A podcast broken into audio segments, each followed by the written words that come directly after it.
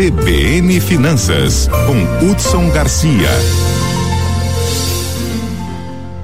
Bom dia, Lígia. Bom dia, nossa equipe, a todos os nossos queridos ouvintes que acompanham a Rádio CBN Campo Grande.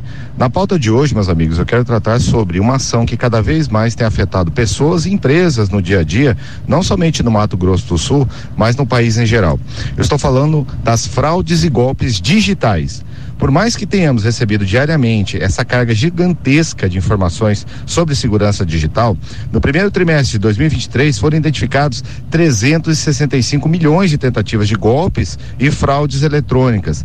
Acreditem, somente de janeiro a março deste ano, 1,73% de todas as transações digitais no sistema financeiro do país teve intenções criminosas. 1,27% das transações com o chamado setor de mobilidade, e aí são os apps de comida, transporte e delivery, também sofreram com esse tipo de ação. E no comércio eletrônico, os marketplaces, 0,31% de todas as operações de compra sofreram alguma tentativa de golpe. Essa questão de fraude está tão avançada aqui no país que hoje não se restringe apenas à questão de descobrir a senha do seu banco. Os fraudadores já estão fazendo spoofing de biometria facial, que consiste em técnica de fraude que usa uma mensagem manipulada para tentar se passar por outra pessoa em um processo de biometria facial visando obter acesso a informações ou realizar, né, algum tipo de transação fraudulenta. No Mato Grosso do Sul, o volume de golpes e fraudes ainda é pequeno, se comparado a outros estados. Oscilamos entre 1 a 2% de todas as transações financeiras praticadas. E as vítimas preferidas dos marginais são os homens, ficando em 61% do total de vítimas dos fraudadores. Além do prejuízo financeiro, somente no comércio eletrônico, no primeiro semestre deste ano, esta cifra atingiu 2,5 bilhões de prejuízos para empresas e pessoas. Ainda existem os prejuízos temporais, que leva a vítima a ter que refazer todos os seus cadastros para novos cartões, documentos e até se dirigir à delegacia para fazer o boletim de ocorrência, em decorrência desse estelionato digital. No ano passado, no Brasil foram registradas 1,82 milhões de ocorrências na polícia com estelionato digital. Olhando para nós e os impactos negativos financeiros e para nossa economia, e para você que é empresário, eu trago cinco sugestões práticas para você incorporar no dia a dia do seu negócio para melhorar sua segurança digital. A primeira, treine a sua equipe, esteja atualizado sobre as táticas de fraude digital mais recentes e eduque sua equipe sobre os sinais de possíveis ameaças. Isso inclui phishing por e-mail, sites falsos, solicitações de informações confidenciais e outras práticas fraudulentas comuns no dia a dia.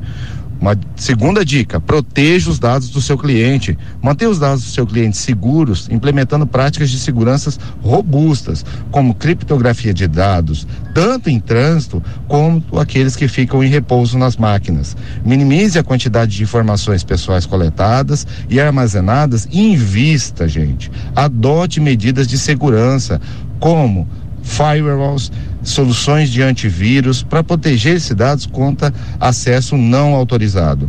Uma outra dica, utilize a autenticação em dois fatores.